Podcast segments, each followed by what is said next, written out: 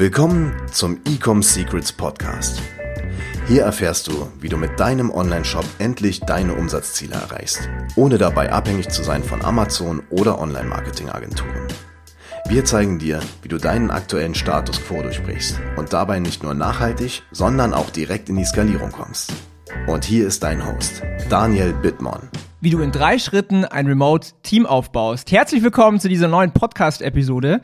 Und dieses Mal ist eine ganz besondere Episode, denn ich habe wieder einen Interviewgast hier am Start. Und zwar meine liebe Freundin.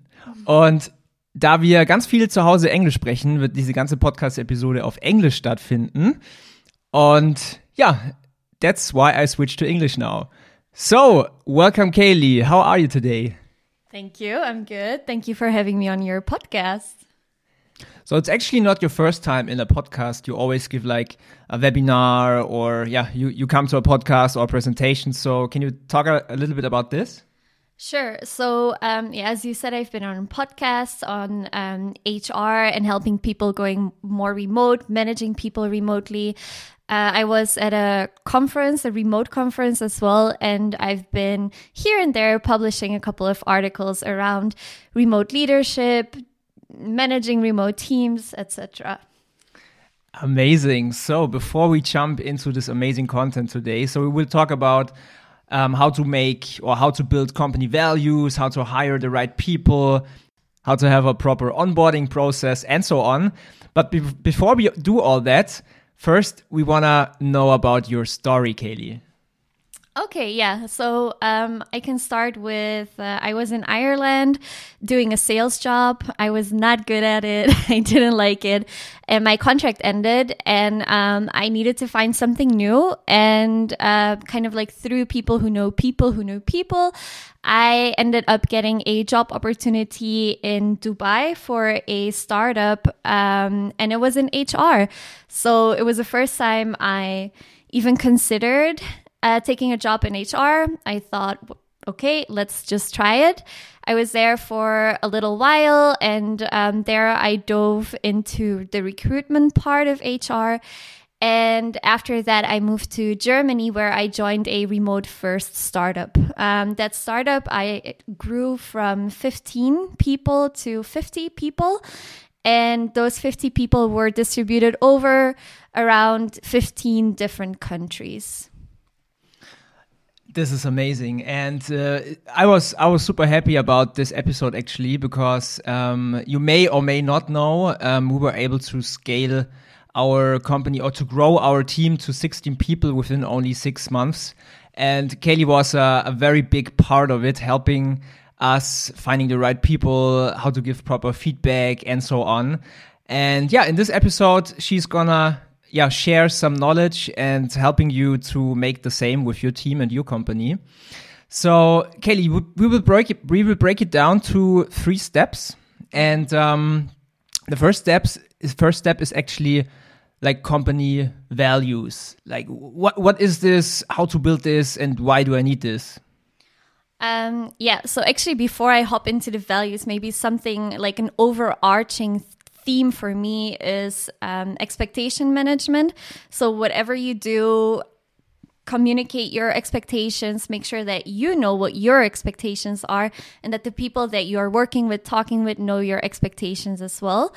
Um, and that this is one of the main reasons why values are so important to me. Um, for me, if you think about building your team, managing your team, getting a high performance team, values is something that's kind of the foundation of this. Why? Because values tell you how you expect your team to um, go about their day, how to make decisions, how they kind of live your culture, right? Um, and so values could be just like simple words like ownership or transparency or a um, short phrase like keep it simple.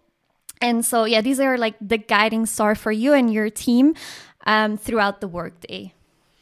So that also means that when there needs to uh, be a decision, like making a decision, you also align the decision on your uh, values, right? Exactly. Yeah. Okay, so Kaylee, maybe you can talk a little bit about. Um, so the topic is like how to build a remote team. what values would be yeah what do you think is are important to make a successful productive team and uh, right now remotely so maybe you could give some examples Sure. Uh, so for me, for a remote team, a couple of values that are very important are um, ownership and trust. So when you have a team that is uh, not all in one location, it's a lot harder to micromanage or to like see what the people are working on. So you want to establish trust from the very start, basically, and you want to give people as much ownership as they can. So that means decision making power. Um, ownership in that sense also means, for example, that uh, people it doesn't mean that you as a person who has ownership over something that you do everything right so ownership means that um, you are responsible for the topic and for the for if it is a task for example that it gets done so that also means asking for help um, whether there's like something that you don't know how to do or you're short in like um, time. Basically, you speak out about things. And this creates a mutual trust as well. Um, another value that is very important to me in a remote team is transparency in a remote team, it's very important that people know what is being worked on, what is the goal that we're working towards, what decisions are being made, so that they're in the loop. Um, this is like the management takes a decision and they share like what that decision is, what the context around that decision is, why is that decision being made, but also on a lower level, um, decisions that are made on a lower level so that everybody kind of knows what's going on. Um, the way I think about it is you can hire the best people out there, right? With amazing skills who have done amazing at other companies but if you you need to give them something to care about basically. And this is what you do with being transparent about things by uh, giving them ownership and um, yeah. I want to jump uh, into quickly. So the first topic you mentioned was ownership, and um, I see, like myself, I'm working with a lot of entrepreneurs and business owners, and I often see them making a huge mistake. And the huge mistake I'm talking about is micromanaging. And what I really like, what you just said, with giving people like power to make decisions, it really um, give you more freedom because you don't want to be the CEO of a company and like 50 people run to you and say, "Hey, oh, can can I can I do this? Can I have your approval?" and so on. So um, because then you're always the bottleneck. I really like the idea to give them the power and to motivate them. So what really helps um, us in the team is that we really empower them to take decisions, and we also say, yeah, make mistakes because out of mistakes you learn, and we are not angry when you make mistakes. Um, and this is a, a great thing I discovered through your help, actually. Thank you. Um, for anybody who's listening who's having trouble with this, like kind of giving that decision making power to people, a good book to read about this is Turn the Ship Around. Um, yeah, I can definitely recommend that one. Amazing. So, do you have other values in mind? What uh, would be yeah useful to make a remote team? To me, diversity and inclusion is another really important one. Um, I could do another whole podcast on this basically, but um, yeah, kind of making sure that your team is not made out of all of the same people, right? You want people who are different from each other, who have a different background, who have different experiences to um, be together in the team because they will bring different ideas. And then for me, inclusion is about making sure that all of those people with those different backgrounds and experiences um, feeling feel welcome right? So that they they feel welcome they feel safe so that they actually will share those ideas that they have. Um, and this is, has been proven to um, help companies be more innovative uh, be more productive. Um, yeah. Yeah, and to be honest, uh, so in, in our team, this is this is still in progress. I, we are still working on it because uh, out of those 16 uh, people, only two are women and the rest is white men. So, um, yeah, we are in the pro progress, I would say, um, but not there yet. So, a lot of room to improve here. Mm -hmm. I think Um, one more thing that I would add is um, something around pragmatism, keeping it simple. I think, especially if you're, uh, I was going to say if you're working in HR, people and culture, but I guess it, it applies to a lot of different positions in a company, really is it's very easy to set up new processes and to complicate things. I think it's a lot harder to keep things simple. So, um, yeah, I think that's another important one. Like, don't think, don't make things more bureaucratic than they need to be. Uh, keep it to, yeah, the minimum, basically, and then build from that when you need to. Okay, so we talked a lot, a lot about uh, company values and the why and, and so on. So this is the first step you should, um, yeah, master or to build. Um, then, then we move to the next step. We talk about finding the right people, hiring. So especially in remote. Um, so how how I'm going to do this? How do I find the right people? Uh, sure. So it kind of depends. This is like a typical HR thing, right? It depends. Um, but it kind of depends on the company and the the position that you're hiring for. Like finding an engineer is going to be more successful in one way than like um, how you would approach finding a new marketing manager or something like that. Um, but in general, it's again about managing expectations. So uh, before you post a job ad or a job description somewhere, like internally in the company, you want to make sure that you know exactly what you're hiring for. Um, what are you expecting from this person who will join the team? Um, how will they know they're being successful? What are the requirements for the positions ex- exactly? Um, and not like all the nice to haves. So when I'm writing a job description, I really try to keep it simple and keep it short and really stick to what is actually necessary for the job and not like, oh, if you also have this, and that would be nice, and maybe also have this, that would be nice. Um, and be as transparent as possible. So, also, if you can add, um, a, a, salary budget or a pay budget to your job description, I think that's ideal as well and then you're going to post it. And really it it depends again like on the role where where you can best post it. Um, a platform that i have used a lot in my past or uh, when i'm recruiting is weworkremotely.com um, obviously there's a lot of people on there who are looking for remote jobs. It's different types of remote jobs um, engineering positions marketing positions HR positions, finance positions, a bunch of different types of jobs. Uh, there's a lot of people on there as well. So I've always, um, or usually have quite a bit of success on there. Then LinkedIn is another um, option. And then what we just tried uh, with you, Daniel, is through Instagram ads. Uh, so kind of going through a form. Yeah. Yeah, I, actually, I can share a little bit of insights here. So, um, as you may know, in the last podcast episode, um, I was looking for new people, and we are hiring uh, performance marketing uh, managers right now.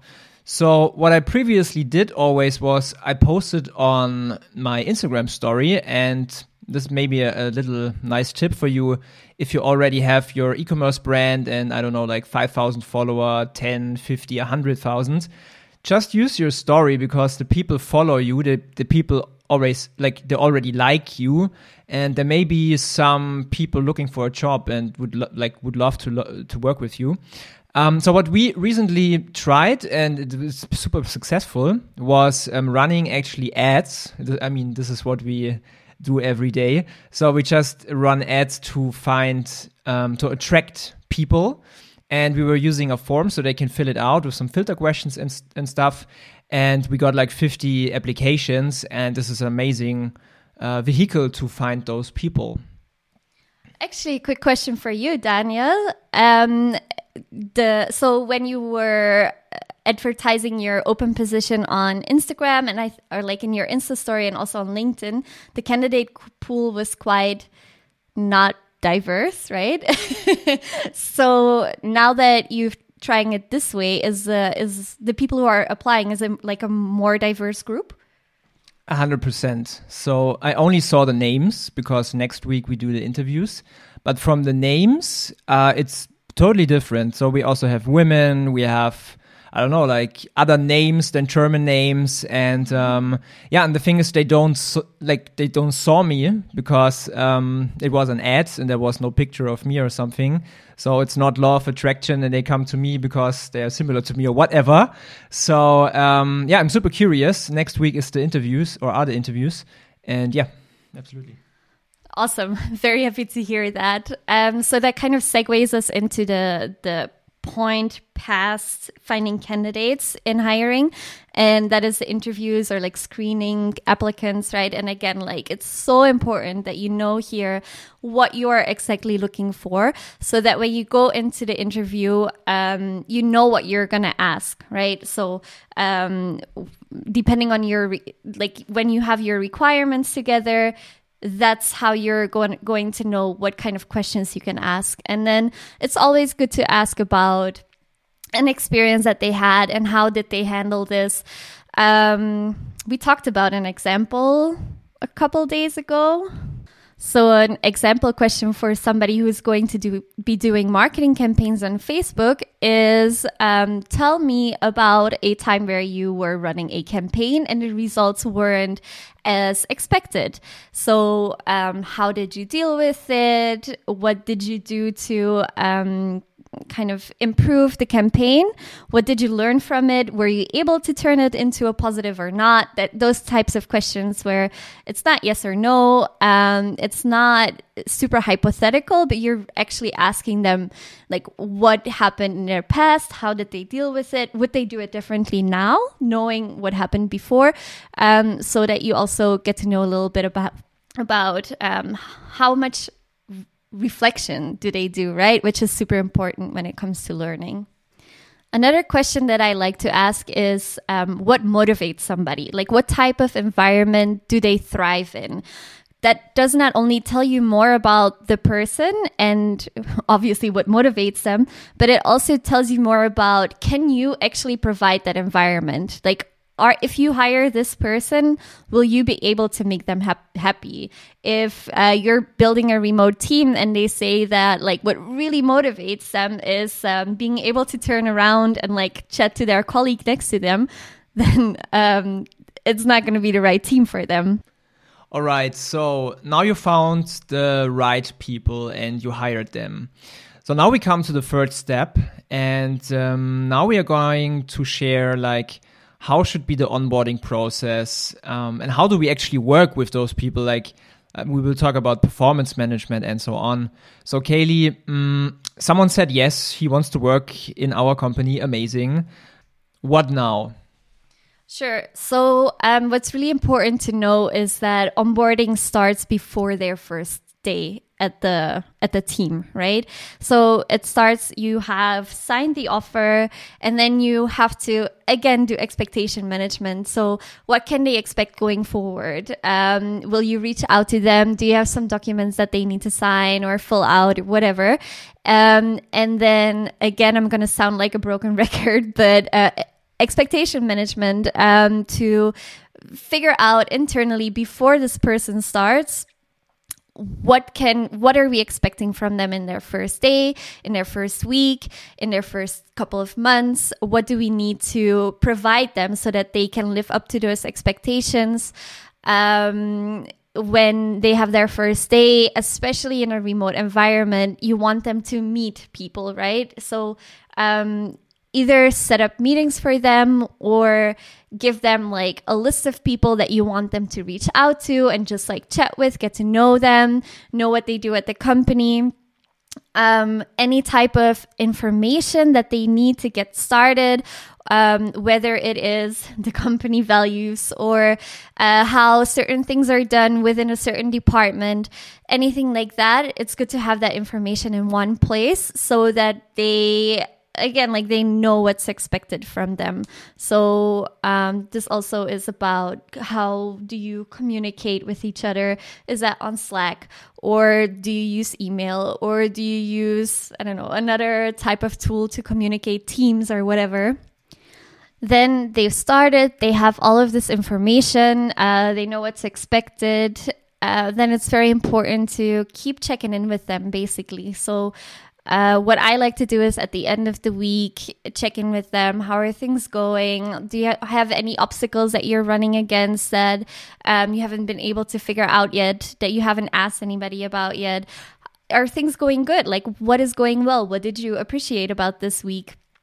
Um, and then what I usually do is also at one and two months after the start date, I will check in with them again, like what is going well, what is not going well, how's the remote thing working out for you if it's your first time working remotely. Um, if we've set goals for them to reach within this period, how are those goals looking? Did you achieve them? Did you not? Why? Why not? What did you do to get there? Um, yeah, kind of like be on top of what's happening basically. And then what I would also recommend is um, after three months and after six months, have kind of like a more in depth conversation or like feedback session around how things are going. Um, this can be based on specific expectations of the roles. This can be based on how they are living the company values. Um, there's a lot of different ways to set this up. What I like to do is 360 feedback rounds, um, but this might be going a little bit too deep right now. So when you have a remote team like we have, then um, you won't have a lot of things you would have in an office. So, for example, there won't be a, like a 10 minute talk in the kitchen when you grab a coffee or something like this. So, um, to give you a little bit of insight how we are working, we have Slack as our center of communication. So we have different Slack channels for different topics. I don't know, like team, media buying, creatives, like different topics. And um, you also would need to have meetings. So for us, we try to make not so many meetings because we always have meetings with clients and everything. So uh, how we set it up is Monday is like our team day. So we have different team calls on Monday for the different departments, but also one team call for all the team members. And we set it up with like a structure of okay, what what was new the last week? Uh, do we have new people? Something changed, whatever, and then we let everyone talk about their challenges. So we like it's uh, there's a reason why we don't say problem, we say challenge. And um, on the other hand, they should share their wins. So their challenges and their wins. So everyone knows, okay, how is this person? Um, yeah, what what did the person the last seven days and so on. Yeah, I think that's a great way to promote transparency, right? So you're all being kind of very open about what are you working on, what has been not so easy the last week. Um, people can help each other out as well. So if if somebody starts helping the other one out, whether it's in the call or where they say like, "Hey, let me call you after this meeting or later today," whatever.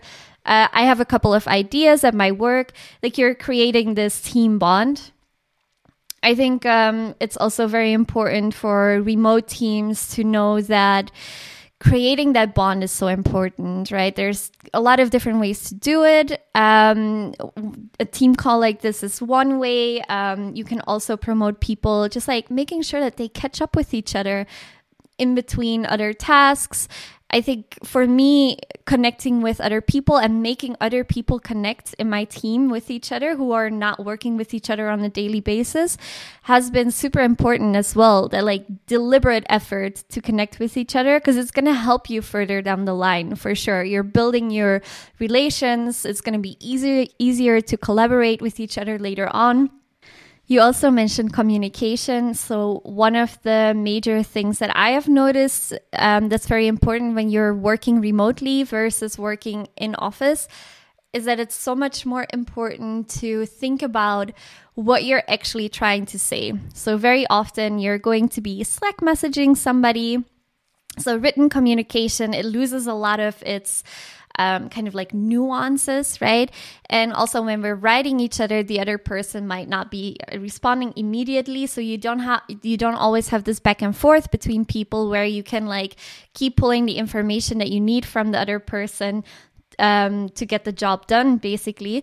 but you have to think about pushing information to the other person. So if I'm at, if I have a request for somebody else, they need to do something it's my job to try and make sure that they have all the information that they need to be able to do that. There might be some back and forth still, right? You cannot anticipate every question but you're minimizing that back and forth, which means that it will be done sooner, especially if um, I'm asking something uh, that Daniel will do for me. Um, and he's in a meeting for like two, three hours, then he has time to respond back to me. Um, I'm in a meeting then, so it takes me like another one, two hours to respond back. So the the least the um, fewer back and forward, uh, the better, really. Yeah, and I also want to mention some um, things I've learned from you, Kaylee. Um, when you write something, like people could misunderstand it because it's like a written word. And I realized it in a in a team call I had last week where someone of our team asked me, "Hey, how did you mean that? Were you be angry or something?" And I totally didn't mean it in an angry way. I just was like, it was between meetings and I just wrote it really quickly and yeah, didn't think about it. So, um, what Kaylee mm, told me and um, what we are going to implement in the team is like when they write some something, it's always meant in a positive way by default. Like um, when I'm going to be like, hmm, how did he mean it? like I should be the one who's thinking about okay yeah he he meant in a positive way of course because that's the default but if it's like somehow a misunderstanding just hop on a call and make it like ask and yeah communication is the key here and another thing i want to share is since the team is um, growing so quickly um, in the past what happened was that there were like one-on-one chats in Slack, um, either like with a team member and with another team member, but sometimes even with a client. And the thing is, um, if there's a one-on-one and for example the person is sick and cannot work or something there's like missing like you lose conversation and you lose communication and it happened to us like a couple of weeks ago um, where my business partner was sick he couldn't attend a, a, meeting and i jumped into it and i actually was like hmm, actually, what, what is the what's going on right now? Like, I, I didn't I didn't know actually.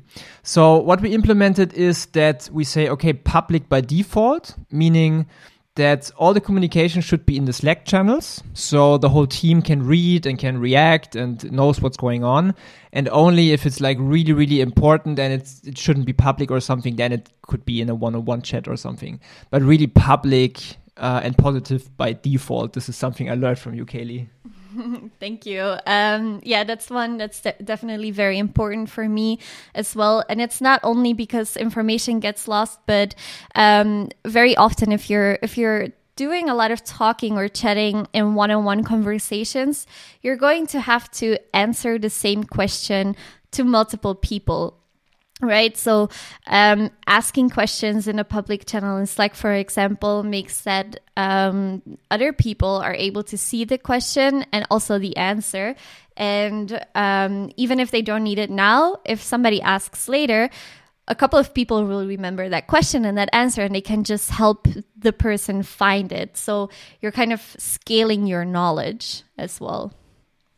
Yeah perfect. I love the sentence scaling your knowledge. That's amazing so last thing I want to talk about is how to give proper feedback because when you have uh, when you when you have employees and you work with people, sometimes they yeah I don't know they're not productive they don't deliver the results you are thinking about.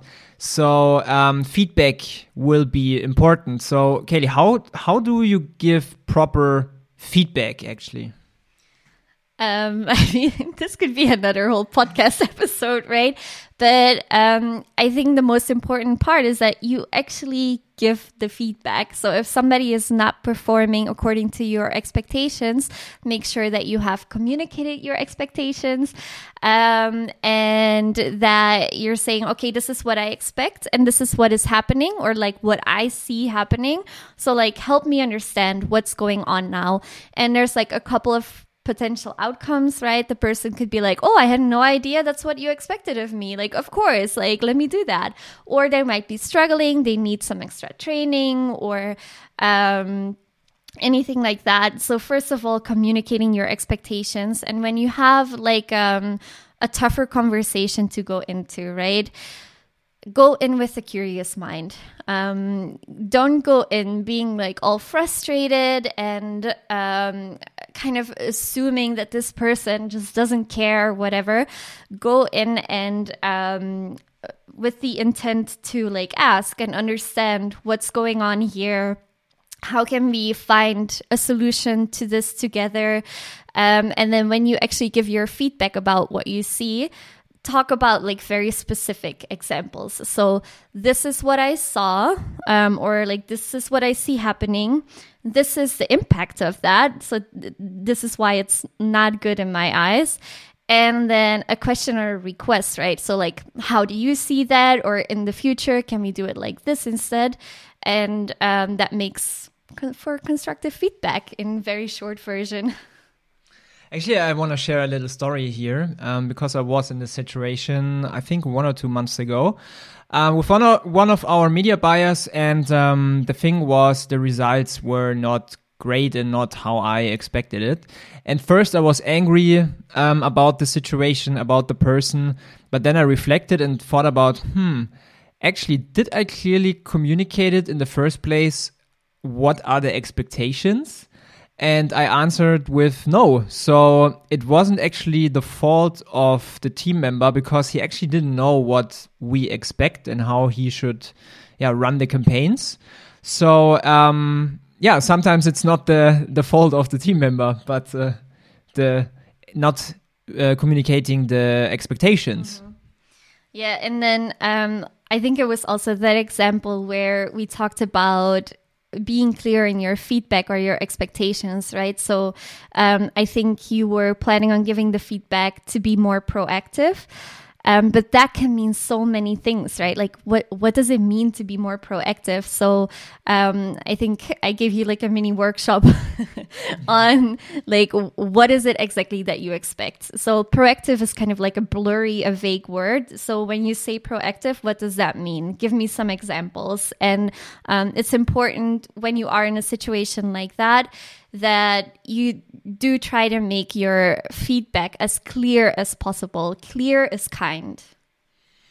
Yeah, this is what I did, and then um, the results were better. So thanks, Kelly, for that. You're welcome. All right, so um, we come to an end, and I just realized you this is this won't be your last time at the podcast. you are always welcome. And if someone of you wants to connect with you or have more specific questions, how do people find you? I think the easiest way would be on LinkedIn. Just look for Kaylee Bogart on LinkedIn. Um, send me a connection request and uh, let me know if you have any questions, want any advice. I'm happy to help. And I give you another secret because um, you're name, your how do you say what is in English? The last name is quite complicated. So my the secret is still after how how long do we know each other? Like over two years now. Yes. so I actually I cannot like um pronounce it pronounce it right. So for all the listeners, we will definitely put the name of Kaylee into the show notes and maybe even link her LinkedIn profile so you have it easy to find her. So, Kaylee, thank you so much to be part of this podcast. I really enjoyed it. And uh, I hope that wasn't the last episode with the two of us. And yeah, thanks. Thank you so much for having me. I hope I was able to add a little bit of value for everybody. And um, yeah, I would be happy to come back. Wir hoffen, dass dir diese Folge wieder gefallen hat. Wenn du auch endlich konstant und profitabel sechs- bis siebenstellige Umsätze mit deinem Onlineshop erreichen möchtest, dann gehe jetzt auf ecomsecrets.de und buche eine kostenlose Strategiesession. In diesem 45-minütigen Gespräch zeigen wir dir ganz genau, welche Schritte du umsetzen musst, um profitabel skalieren zu können. Es sind immer die gleichen fünf Elemente, die du meistern musst, um deinen Online-Shop erfolgreich zu machen. Du willst wissen, welche das sind? Gehe jetzt auf ecomsecrets.de und finde es heraus.